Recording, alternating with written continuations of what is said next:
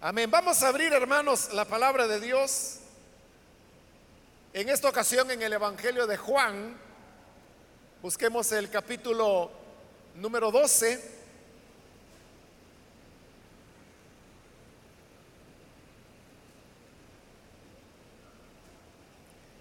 Seguimos adelante con el estudio del Evangelio de Juan.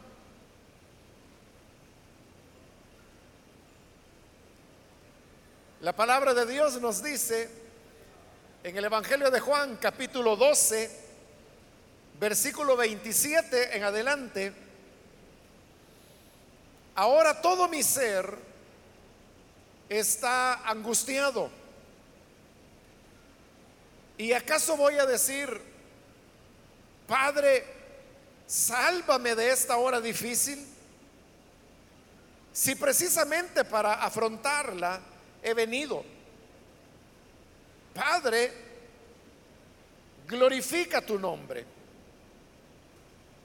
Se oyó entonces desde el cielo una voz que decía, ya lo he glorificado y volveré a glorificarlo. La multitud que estaba allí y que oyó la voz decía que había sido un trueno otros decían que un ángel le había hablado. Esa voz no vino por mí, sino por ustedes, dijo Jesús. El juicio de este mundo ha llegado ya y el príncipe de este mundo va a ser expulsado.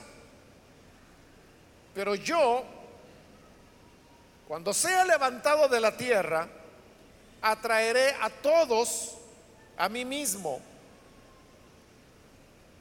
Con esto daba Jesús a entender de qué manera iba a morir.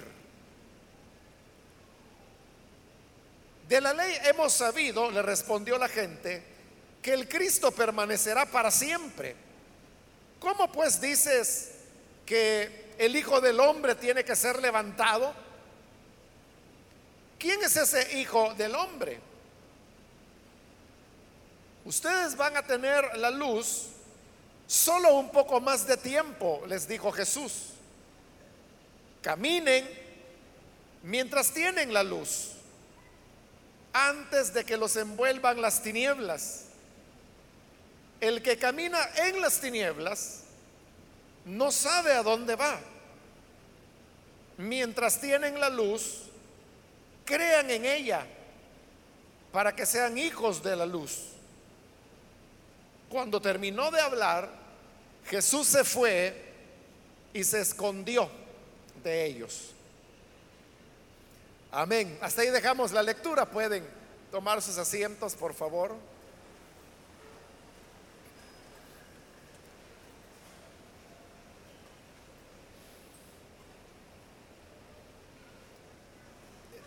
Este pasaje que acabamos de leer al mismo tiempo que es la continuación del anuncio que el Señor ha hecho sobre su muerte, constituye lo que es ya la última parte de su ministerio público.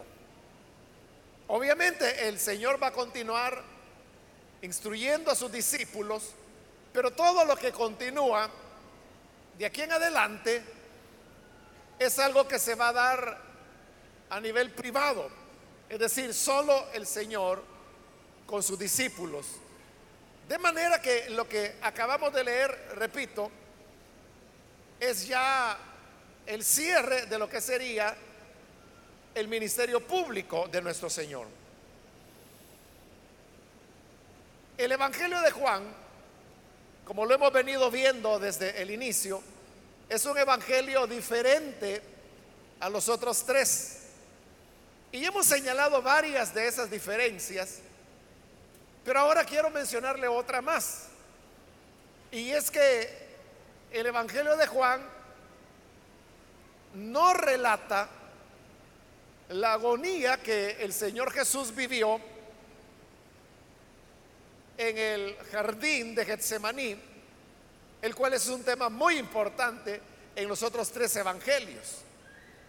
El Evangelio de Juan en lugar de esa angustia de Jesús en el Getsemaní, lo que tiene es una oración muy distendida, muy tranquila y muy pedagógica, porque más que una oración, es una enseñanza que Jesús está dando a sus discípulos a través de eso que se le ha dado el nombre de la oración intercesora.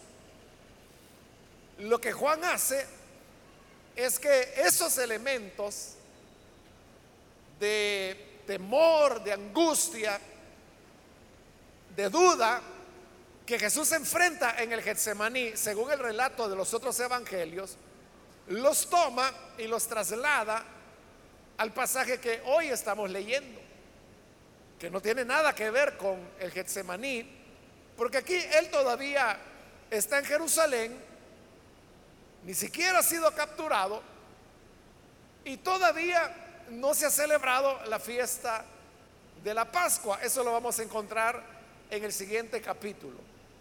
Sin embargo, si uno es cuidadoso, encuentra que los elementos que los otros evangelios colocan en el Getsemaní, Juan los traslada, como dije, a este momento. Por eso vea el versículo 27, donde iniciamos la lectura, el Señor dice, ahora todo mi ser está angustiado. Esas son las palabras que Jesús dice a sus discípulos en los otros evangelios, pero en el Getsemaní. Cuando le dice, mi alma está angustiada hasta la muerte. Es lo mismo que está diciendo acá. Ahora todo mi ser está angustiado. Por eso le decía, Juan traslada acá los elementos característicos de esa vivencia intensa y difícil que Jesús tuvo cuando él sabía que habría de ser traicionado. Y luego continúa el versículo 27. ¿Y acaso voy a decir, Padre, sálvame de esta hora difícil? ¿Qué quiere decir aquí Juan con esa palabra que hoy Jesús está diciendo? Él le dice a su discípulo, bueno, estoy muy angustiado, ya llegué a este punto. Pero en medio de esta angustia, ¿qué voy a hacer? Le voy a decir al Padre que me salve de esta hora difícil. Ya hemos hablado, hermanos, en la ocasión anterior de la hora. Y como yo se lo dije en la última ocasión, en todo el Evangelio de Juan, en los primeros 11 capítulos, el Señor ha venido diciendo, o el Evangelio, la hora no ha llegado, la hora no ha llegado, la hora no ha llegado. Pero aquí, a partir de este capítulo 12 es cuando Jesús ya dijo, la hora llegó. La hora ha llegado. ¿Cuál hora? Como lo expliqué, pero lo vuelvo a repetir, es la hora de su glorificación. Pero la hora de la glorificación en Juan tiene su propio significado. La glorificación es los padecimientos, la muerte, la sepultura, la resurrección y la ascensión de Jesús a los cielos. Es todo ese conjunto de elementos que van desde lo que se llama la pasión hasta su ascensión, todo eso es lo que el Evangelio de Juan llama la hora. Entonces, hoy que el Señor está diciendo, le voy a pedir a mi Padre que me salve de esta hora. Lo que Él quiere decir con eso es, le voy a pedir a mi Padre que mejor ya no, que ya no voy a, a entrar en esta hora, que me libre de esta hora, que era la hora del sacrificio, del dolor, de la muerte, pero también de la resurrección y de la ascensión. Entonces vea, este es otro elemento común porque también aparece en los otros tres evangelios, pero en la oración de Getsemaní. Porque es en el Getsemaní donde no una vez, sino que dos veces Jesús, Jesús ora al Padre diciéndole, si es posible que esta copa pase de mí sin que yo la beba. Ahí lo que le estaba diciendo era, Señor, todas las cosas son posibles. Y tú puedes cumplir tus planes de salvación de la manera que quieras. Y como todo es posible para ti, yo te pido que si se puede, que por favor me libres de beber esta copa, que pase esta copa sin que yo tenga que beberla. Hasta que llega ya la tercera oración. Y en la tercera oración es cuando Jesús le dice que pase esta copa, pero si no es posible, entonces está bien, voy a beber de ella. Juan aquí, como le digo, está trasladando esa lucha de Jesús entre si obedecer o no obedecer. Solo que aquí Juan reviste de mucha autoridad, de mucha seguridad a Jesús.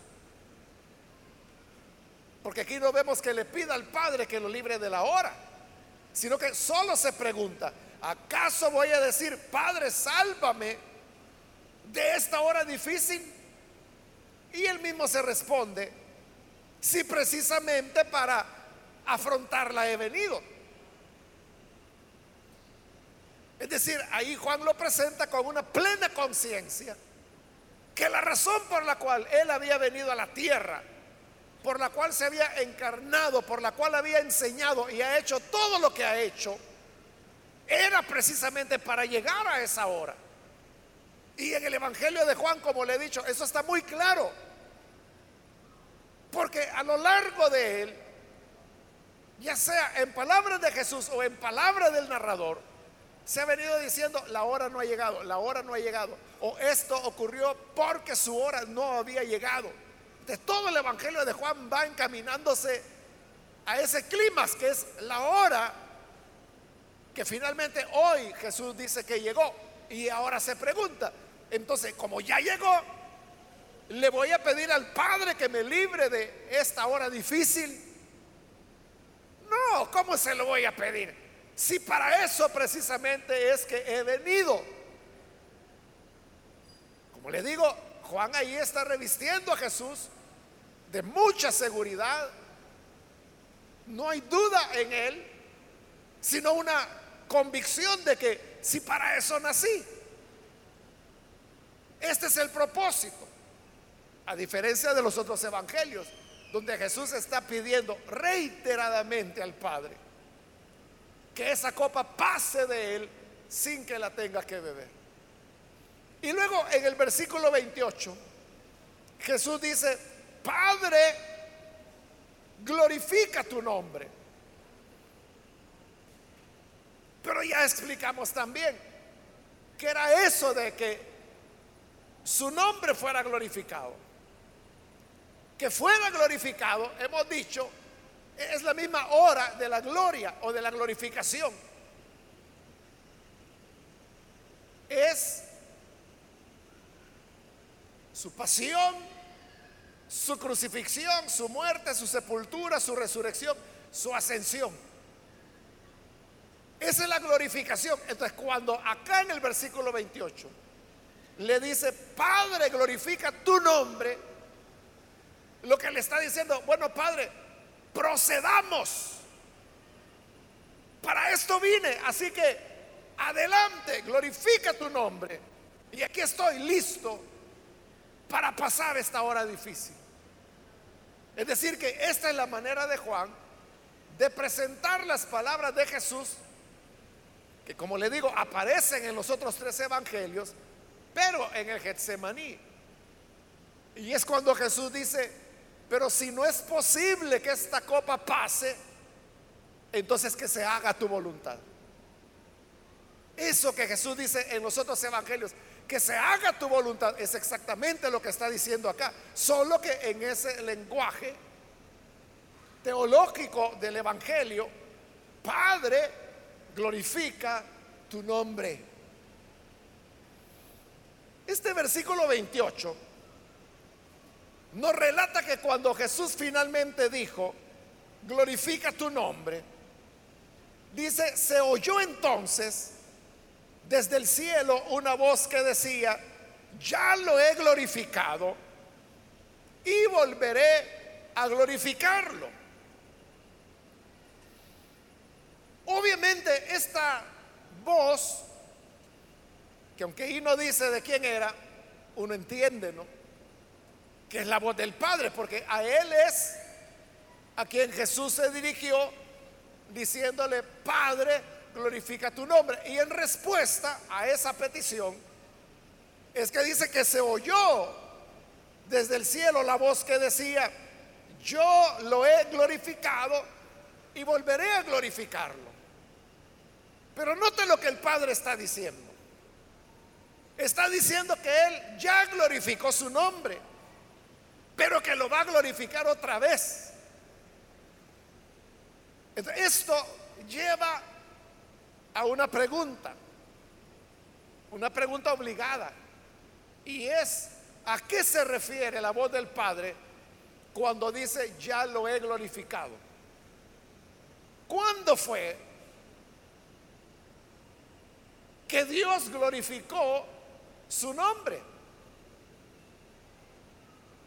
Sobre todo teniendo en cuenta que en el Evangelio de Juan esta es la primera vez que la voz del Padre se deja oír. A diferencia de los otros evangelios. Porque en los otros evangelios la primera vez es cuando Jesús es bautizado en agua. Y que el Padre habla, desde el cielo y dice, este es mi Hijo amado en quien tengo complacencia. La segunda vez es en el monte, que hoy llamamos de la transfiguración, donde otra vez la voz de Dios viene desde la nube y dice, este es mi Hijo amado, a él oíd. El problema es que Juan no relata esas dos veces anteriores cuando la voz del Padre se oyó. En el bautismo, la voz ni siquiera suena. Es Juan el Bautista el que está relatando y está contando a sus discípulos y dice, es que Dios me dijo, aquel sobre el cual veas descender el Espíritu Santo, ese es. Y dice Juan, y yo vi que descendió sobre él en forma de paloma. Pero Juan está contando que él oyó la voz, pero no hay el relato de esa voz en el momento del bautismo. Y en cuanto a la transfiguración, es un tema que el Evangelio de Juan no lo toca, no lo menciona. Por eso la pregunta, ¿a qué se refiere acá cuando la voz del Padre dice, lo he glorificado?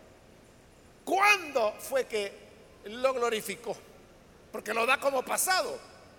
Lo he glorificado, pero lo glorificaré otra vez. Entonces, ¿cuándo fue la primera vez? Los estudiosos, hermanos, han dado varias respuestas a esta pregunta, que dónde fue que lo glorificó la primera vez. Y son varias y nos tomaría todo el resto del tiempo explicar cada una de ellas. Pero para no darle tantas vueltas, hermanos, mejor le voy a mencionar la que se considera es la mejor respuesta. Y es que cuando el Padre dijo, lo he glorificado, o ya lo he glorificado, se estaba refiriendo a todo el ministerio de Jesús, a todo lo que el Padre había hecho a través de él. Porque recordemos, volviendo allá al capítulo 3 de este Evangelio de Juan, es donde el Señor dice, las obras que yo hago no soy yo quien las hace. Mi doctrina no es mía, sino de aquel que me envió. Lo que Jesús hizo a lo largo de su ministerio es hacer la obra de Dios, mostrar a Dios, a los hombres, en Él.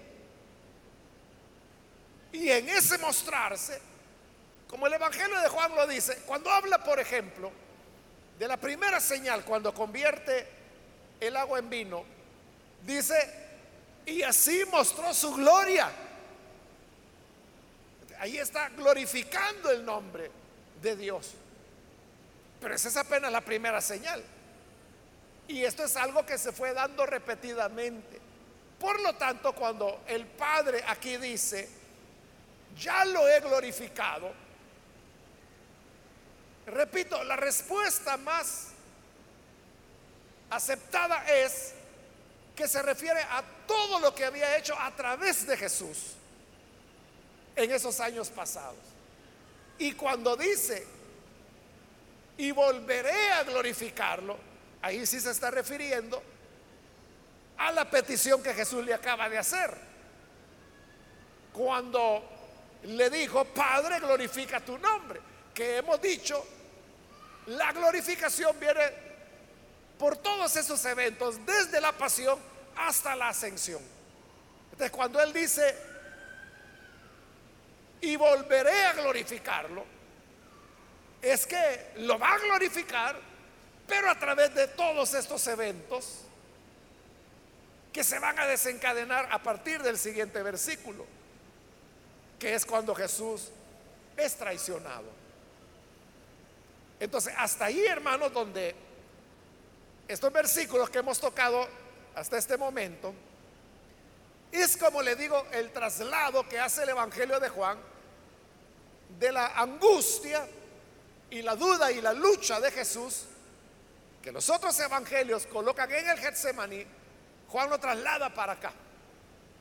Porque en el Getsemaní, Juan va a presentar otros contenidos sobre el Espíritu Santo fundamentalmente, pero también sobre la fidelidad de Jesús, la manera como él cumplió la obra del Padre, la conciencia que él tenía que volvía al Padre, eso es lo que le interesa a Juan.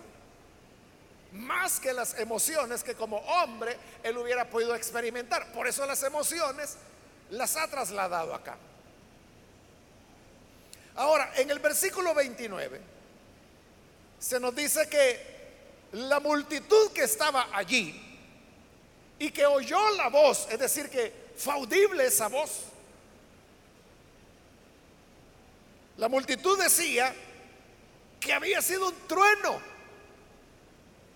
Otros decían que un ángel le había hablado.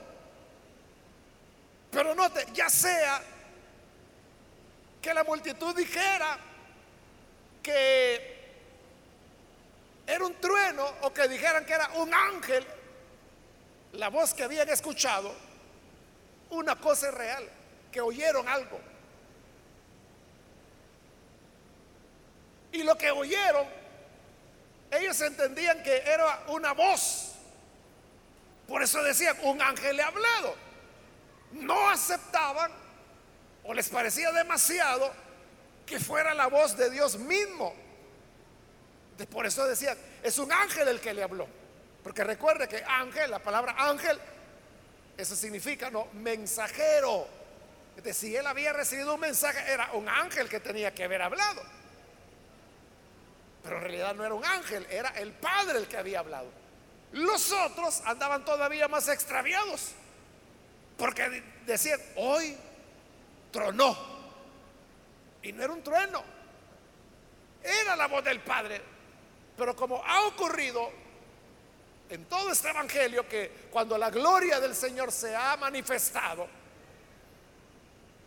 cada quien daba opiniones diferentes. Cuando Jesús devolvió la vista, allá en el capítulo 9, al hombre que había nacido ciego, ¿qué dijo la gente? Unos decían, Él es el que había sido ciego. Otros decían, no, se parece, pero no es Él. Otros decían, oigan, ¿Y de verdad será que nació ciego? Y los padres de él decían, sí, es nuestro hijo y nació ciego. ¿Cómo ve? A saber. Entonces vea, eran diversas opiniones. De una ocasión cuando Jesús había mostrado su gloria. Hoy que el Padre con su voz lo ha reafirmado, lo ha avalado, digamos, otra vez la gente tiene opiniones diversas, que un trueno, que un ángel. Entonces viene el Señor y les explica. Versículo 30. Esa voz no vino por mí, sino por ustedes, dijo Jesús. Entonces vea, por eso yo le decía hace un minuto, que la voz lo que vino a hacer fue venir a avalar al Hijo de Dios. O sea, no a darle seguridad a Él, porque Él lo está diciendo, no fue por mí, fue por ustedes. Dios está avalando a sus hijos, a su Hijo, perdón, pero delante de la multitud, para que todos entiendan que Él es su Hijo, pero lo más importante, que entiendan que lo que viene a continuación, al día siguiente, es algo que está dentro del plan perfecto de Dios y que lejos de echar a perder el plan de Jesús, lo que está ocurriendo es que llegó la hora de la glorificación. Porque muchas veces lo que al hombre le parece malo, para Dios es bueno. Por eso es que en el Antiguo Testamento, a través del profeta, el Señor dice, hablando del hombre, a lo bueno le llaman malo y a lo amargo lo llaman dulce. Así es el hombre, todo el tiempo anda perdido de la real comprensión de lo que es la voluntad de Dios. Entonces lo que venía era la gloria de Dios. Todavía hay gente, hermanos, porque todavía la hay, que dicen que Jesús fracasó en su misión, porque terminó muerto. Y dicen, es que Jesús iba a hacer algo maravilloso, pero mire, lo mataron. Lo ven como un fracaso. Por eso es que Pablo también, cuando escribe su primera carta a los Corintios, le explicaba a los hermanos diciendo que el mensaje del Evangelio, que es el mensaje del Cristo crucificado, decía él, para los judíos es tropiezo. Porque, ¿qué es el Evangelio? Colocar la fe en un crucificado. Eso es como que si a nosotros nos dijeran hoy que pongamos la fe en tal hombre que acaban de ejecutar con la CIA eléctrica allá en no sé dónde en los Estados Unidos. Entonces digo, ¿y yo por qué voy a poner la fe por un fulano que le dieron la pena de muerte? Si ni él se pudo salvar, entonces, ¿cómo me va a ayudar a mí? Y no ya está muerto, pues, y no ya lo le dieron la pena de muerte, ya se la aplicaron. Eso exactamente es lo que Pablo anunciaba, que había que tener fe en aquel que había recibido la pena de muerte, pero por crucifixión. Él decía, para el judío, este es un tropiezo. Es que si Pablo hubiera dicho, miren, hay que creer en este Salvador y este Salvador es poderoso, su reino no cae, tiene una espada muy afilada que corta la cabeza de sus enemigos. Nunca ha perdido una batalla. Ah, diría la gente, ese campeón, sí quiero creer en él. Pero él anunciaba un Cristo muerto. Que le habían aplicado la pena de muerte. Para el judío eso era tropiezo. Y para el griego, dice Pablo, que solamente andaba buscando sabiduría, ese mensaje le parecía locura. ¿Qué chifladura es esa que la salvación está en un condenado a muerte? Pero para los que creen, decía Pablo, este mensaje de la cruz es el poder de Dios para salvación. Y eso es lo que hoy está ocurriendo. Lo que, y por eso le decía, por esto llegamos a este punto. Porque hay personas todavía que dicen, no, si Jesús iba a hacer algo maravilloso, pero mire, como lo mataron, aún yo he oído predicadores, estoy hablando de predicadores cristianos nacidos de nuevo, todo, ¿verdad? Yo los he escuchado que predican y dicen, es que la iglesia fue el plan B de Dios. El plan A era su hijo, pero como lo mataron, entonces Dios sacó el plan B, que es formar su iglesia. Ese es un disparate. Eso es no entender el Evangelio. Eso es no entender estas palabras que hoy el Padre y el Hijo están diciendo. No hay tal plan B. La iglesia es parte inseparable del único plan que no lo podemos llamar ni siquiera A. Porque si hablamos de un plan A es porque hay un B y un C, pero no hay ni A, ni B, ni C, solo hay uno. Y es la gloria, la hora de la prueba que ahora ha llegado. Ese es el plan de Dios. Y por eso les dice, la voz no vino por mí, vino por ustedes. Por eso le digo, Juan presenta a un Jesús muy firme, muy seguro. Igual que lo vimos en el capítulo 11 cuando va a resucitar a Lázaro. Antes de resucitarlo, él ora y le dice, Padre, aquí estoy, no te estoy pidiendo nada, aquí estoy haciendo esto, Señor, solo para que estos miren. Porque tú siempre me respondes y yo sé que lo vas a hacer. Así que gracias por lo que vas a hacer. Ya vieron esto, Ahora, Lázaro, ven fuera. esa oración, según Jesús mismo lo dice, no la hizo porque él le dijera, ay Padre bendito, oye, ayúdame para levantar a este muerto. No, él dijo, es que yo sé que ya me oíste, que siempre me oyes, pero oro para que estos vean que es de ti que viene. De mucha seguridad, igual que acá. Versículo 31. El juicio de este mundo ha llegado ya y el príncipe de este mundo va a ser expulsado. Hoy Jesús está anunciando la derrota del mundo y de Satanás, al cual llama aquí en este pasaje el príncipe de este mundo. Pero ¿cómo es que Jesús dice que ahora ya llegó la hora para que este mundo sea derrotado y para que Satanás sea expulsado.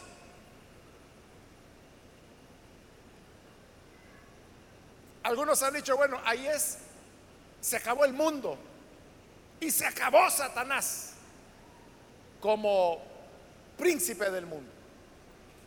Pero si uno va allá a Primera de Juan, uno encuentra que ahí la Biblia dice que el príncipe de este mundo es Satanás. ¿De qué expulsión está hablando aquí Jesús? Volvamos otra vez al tema. El tema que Jesús está hablando es la hora difícil. Cuando Él será muerto, pero también resucitado y ascendido. ¿Y qué es lo que Jesús logra con eso? Completa el sacrificio. En ese sacrificio es que nosotros tenemos la esperanza del perdón de los pecados. Ahí está la esperanza de la salvación. Es la base legal de lo que el Señor logró. Pero es también la base legal para la derrota de Satanás. Es que solo hay un lugar en donde Jesús derrotó a Satanás. Y ese es en la cruz. si ahí lo derrotó, y como Jesús dice, ya llegó la hora cuando Satanás será expulsado del mundo. Pero después la Biblia dice que Él es el príncipe del mundo. Y entonces, es lo que le estoy explicando.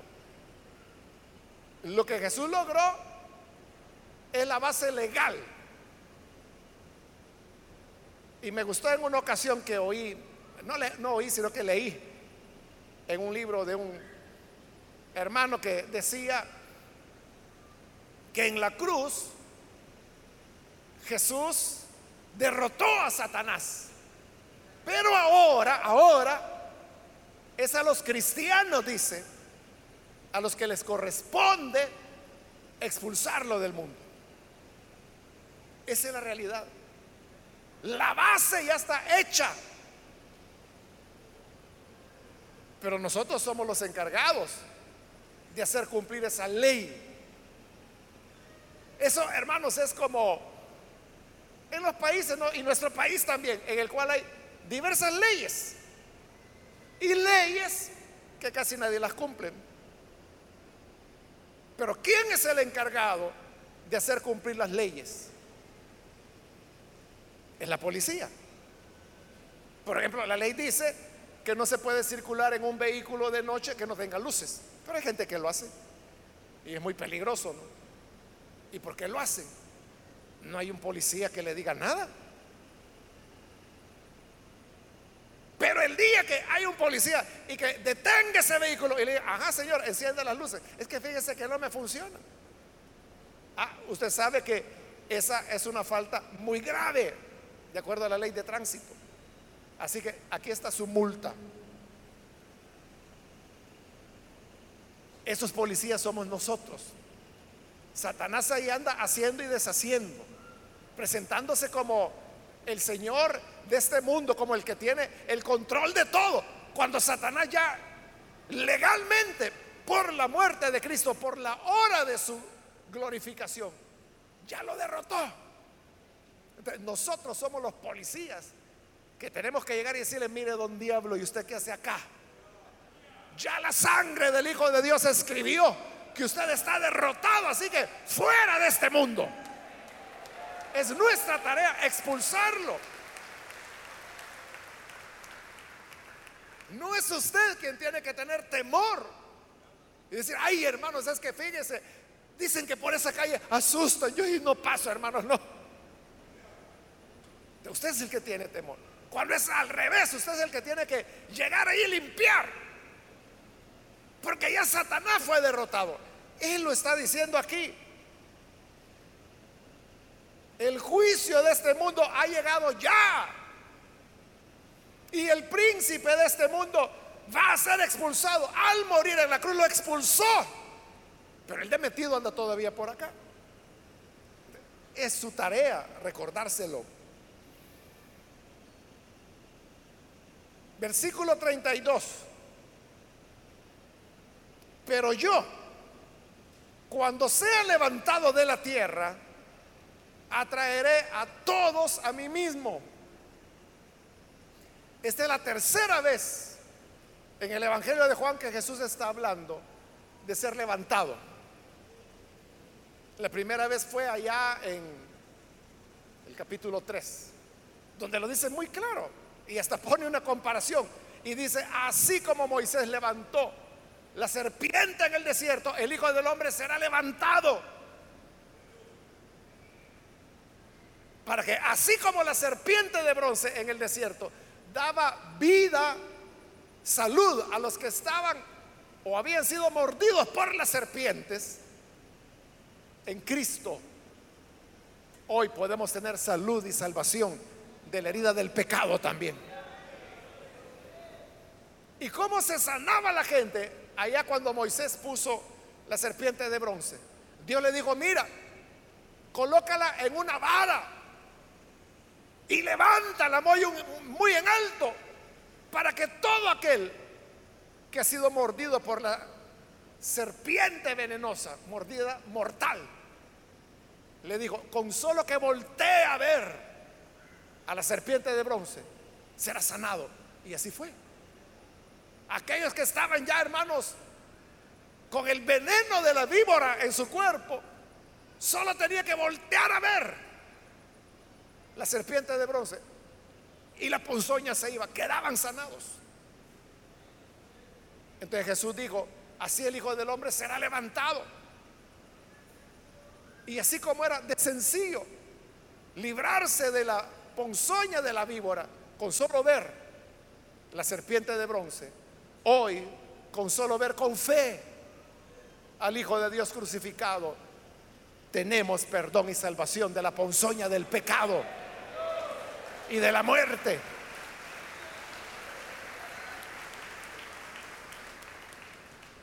Igual que aquel corito, ¿no? Que ya no se canta. Ya lo olvidó la gente. Pero el corito decía, una mirada de fe, una mirada al Señor es la que puede salvar al pecador. Eso es todo, una mirada de fe. Ver al Señor con fe.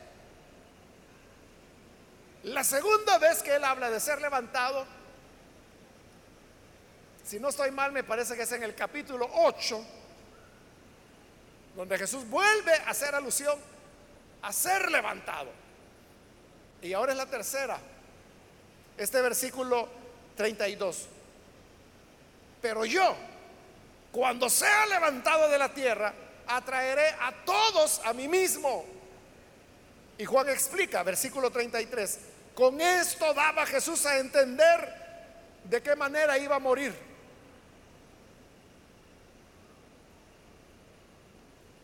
Eso de ser levantado señalaba a la cruz, porque no eran crucificados en el suelo, sino que alto en el madero, para que sirviera de, escarmiento a todo el que viera. Y ese era el propósito de los romanos, que viera la mayor cantidad de personas que se pudiera. La gente entendió. No entendieron la voz del Padre, pero esto que dijo Jesús sí lo entendieron y entendieron que estaba hablando de morir. Por eso es que le preguntaron, versículo 34, de la ley hemos sabido que el Cristo permanecerá para siempre. ¿Cómo pues dices que el Hijo del Hombre tiene que ser levantado? ¿O estás hablando de otra persona? ¿Quién es ese hijo del hombre? Ellos entendían que ser levantado era en contra de lo que la palabra de Dios decía, que el Cristo viviría para siempre. Porque eso es lo que se le dijo a David, allá en el libro primero de Samuel. Dios le dijo a David que un hijo de él se iba a sentar en el trono y reinará para siempre, le dijo. Ellos sabían por la palabra que el Cristo no moría. Pero hoy él está hablando de ser levantado. Y por eso le digo, le entendieron que estaba hablando de morir. Entonces le dice, entonces, ¿por qué la palabra dice que vive para siempre? Y tú estás diciendo que tiene que ser levantado. O estás hablando de otra persona. ¿Quién es ese hijo del hombre? Y Jesús no les responde sino que lo que Jesús hace es que pronuncia aquí ya las últimas palabras de su ministerio público. Como le digo, en el capítulo 13, 14, 15, 16, 17, 18, 19, Jesús va a seguir hablando. Hasta en el 22 todavía sigue hablando, ya resucitado. Pero ya no a la multitud. A partir del capítulo 13, ya es a los 12 bueno, y Judas que se va en el 13, ¿no? De ahí en adelante ya solo quedan 11. Pero a la gente, públicamente, estas son ya las últimas palabras de Jesús. Les dice, versículo 35, ustedes van a tener la luz solo un poco más de tiempo. Caminen mientras tienen la luz antes de que los envuelvan las tinieblas. El que camina en las tinieblas no sabe a dónde va. Y les reafirma en el versículo 36, mientras tienen la luz, crean en ella para que sean hijos de la luz.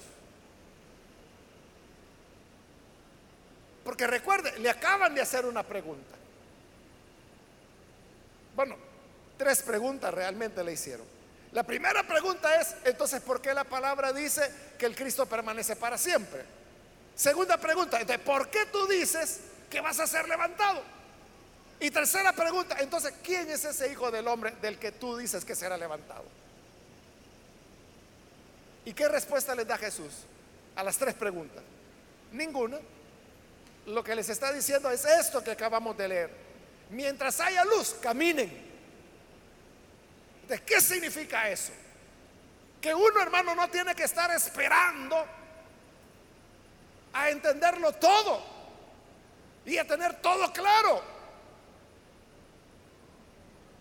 Si entendimos que tenemos que dar un paso, y usted dice, ah, bueno, sí, tengo que dar un paso, pero no lo voy a dar porque yo quiero saber qué sigue después. Pero Dios no actúa así. ah, mira, es que vas a dar el primer paso, después de ese viene el segundo, ah, y después el tercero. Dios no es así, sino que Dios dice, da el primer paso.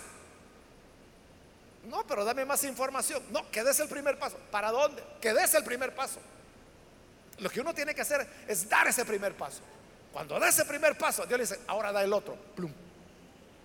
Y ahí nos va guiando. Eso es lo que Él quiere decir cuando dice, mientras haya luz, caminen.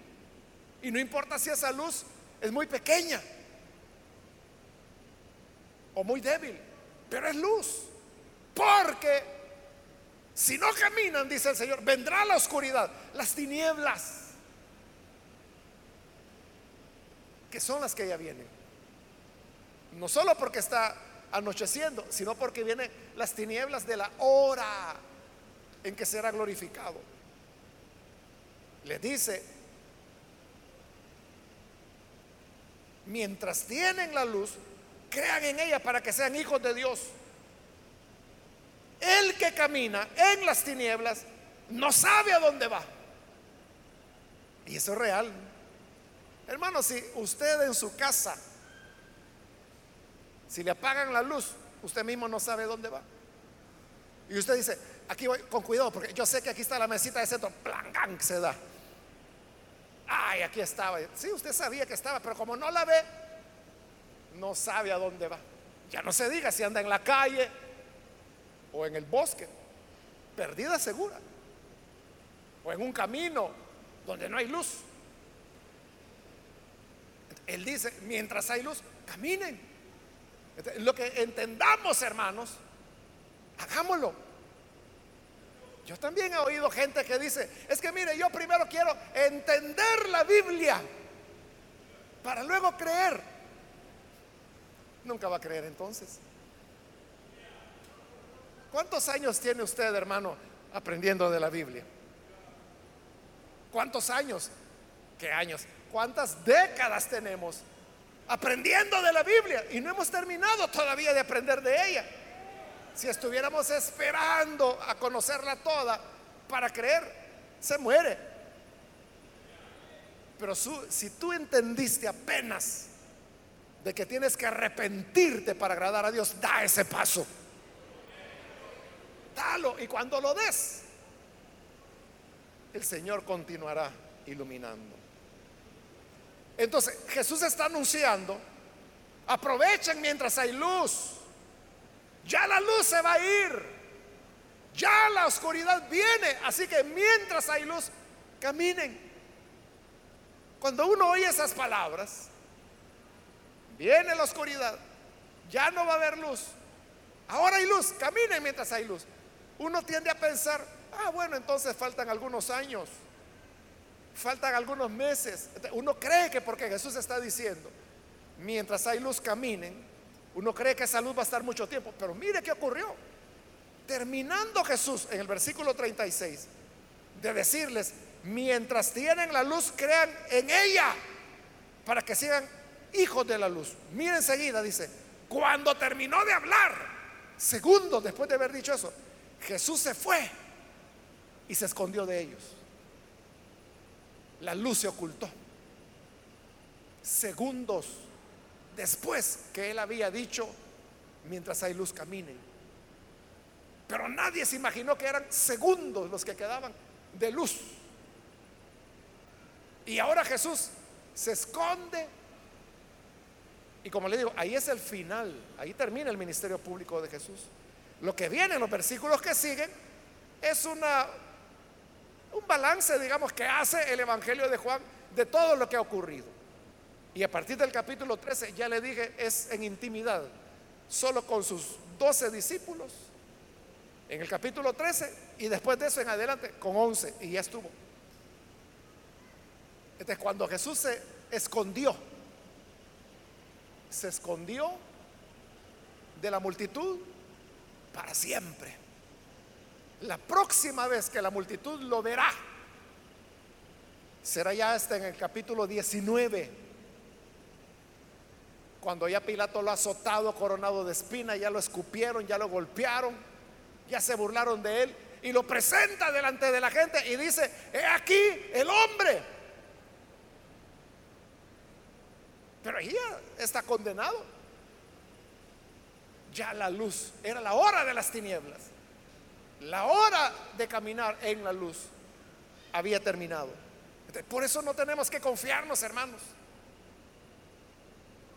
que cuando el Señor dice, he aquí, vengo pronto. Ah, sí, dice usted, allá desde 1978 yo vengo oyendo que viene pronto. Han de faltar otros 40 años más.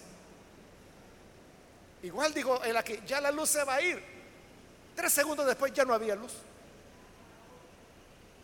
Uno no puede decir, ay, cuando esté viejo, ay, cuando me jubile. Ya cuando no trabaje, ahí voy a creer. ¿Y cuánto tiempo crees que falta? No, es que él dijo que todavía hay luz. Sí, pero a los tres segundos ya no había. Y lo buscaron y ya no lo hallaron. Porque se escondió. Antes que Jesús se vaya a esconder de tu vida, oye su llamado, cree en Él y recíbele como Salvador. Amén. Vamos a cerrar nuestros ojos y vamos a inclinar nuestro rostro. Y antes de hacer la oración, yo quiero invitar a aquellas personas que todavía no han recibido al Señor Jesús como su Salvador. Y si este es su caso, yo quiero invitarle para que usted no deje pasar esta oportunidad y pueda venir para creer en Jesús. El tiempo se termina y viene la oscuridad, dijo el Señor. Y el que camina en la oscuridad no sabe a dónde va, se va a extraviar, tropieza. Pero mientras haya luz, caminad en ella, para que sean hijos de la luz. Quiero invitar entonces si hay algún amigo o amiga que quiere ser un hijo, una hija de la luz. Le voy a invitar en el lugar donde está, póngase en pie. Tal vez lo que usted entiende es muy poquito hasta hoy. Así comenzamos todos. No creímos en Jesús cuando ya lo sabíamos todo. Fue solo entender a veces una palabra, a veces una frase. Usted también venga por esa frase. Muy bien, aquí hay un joven, Dios lo bendiga, bienvenido. Alguien más que necesita pasar. ¿Puede ponerse en pie? Otra persona que quiere caminar mientras hay luz. Póngase en pie, ahí en el lugar donde está. Y vamos a orar por usted. Otra persona que necesita venir, acérquese, venga, camine en esa luz, en eso pequeño que ha entendido. Y si lo que ha entendido es que no hay que perder la oportunidad, basta con eso, para que venga y caminando en esa luz, más luz le dará el Señor. También invito si hay hermanos o hermanas que se han alejado del Señor, mas hoy necesitan reconciliarse. Yo le invito, póngase en pie también. El que se va a reconciliar. Hoy es cuando los brazos de Jesús están abiertos y le está esperando. ¿Hay alguna persona?